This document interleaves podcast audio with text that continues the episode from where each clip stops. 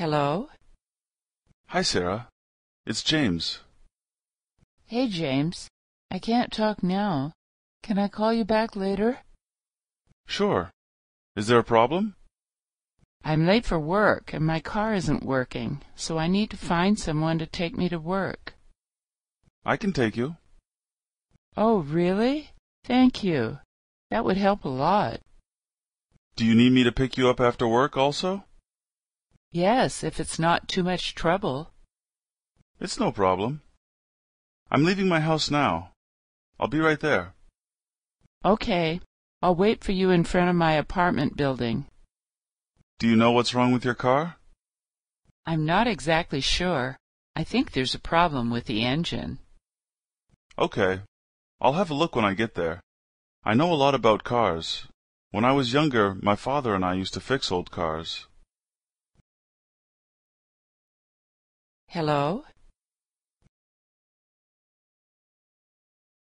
Hey, James.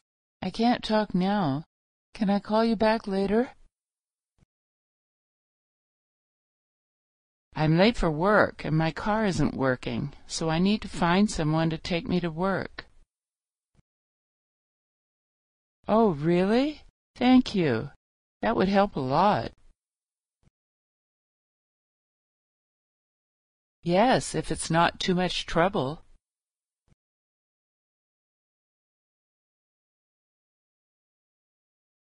Okay, I'll wait for you in front of my apartment building. I'm not exactly sure. I think there's a problem with the engine.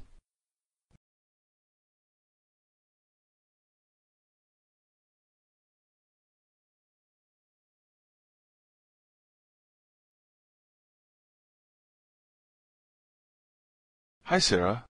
It's James.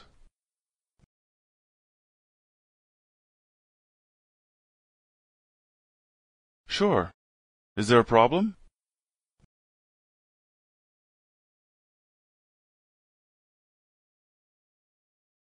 I can take you.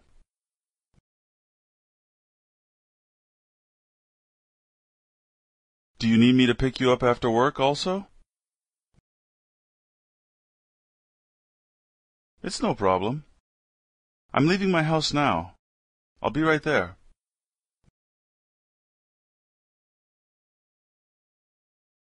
Do you know what's wrong with your car?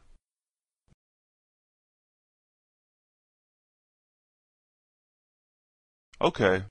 I'll have a look when I get there. I know a lot about cars. When I was younger, my father and I used to fix old cars.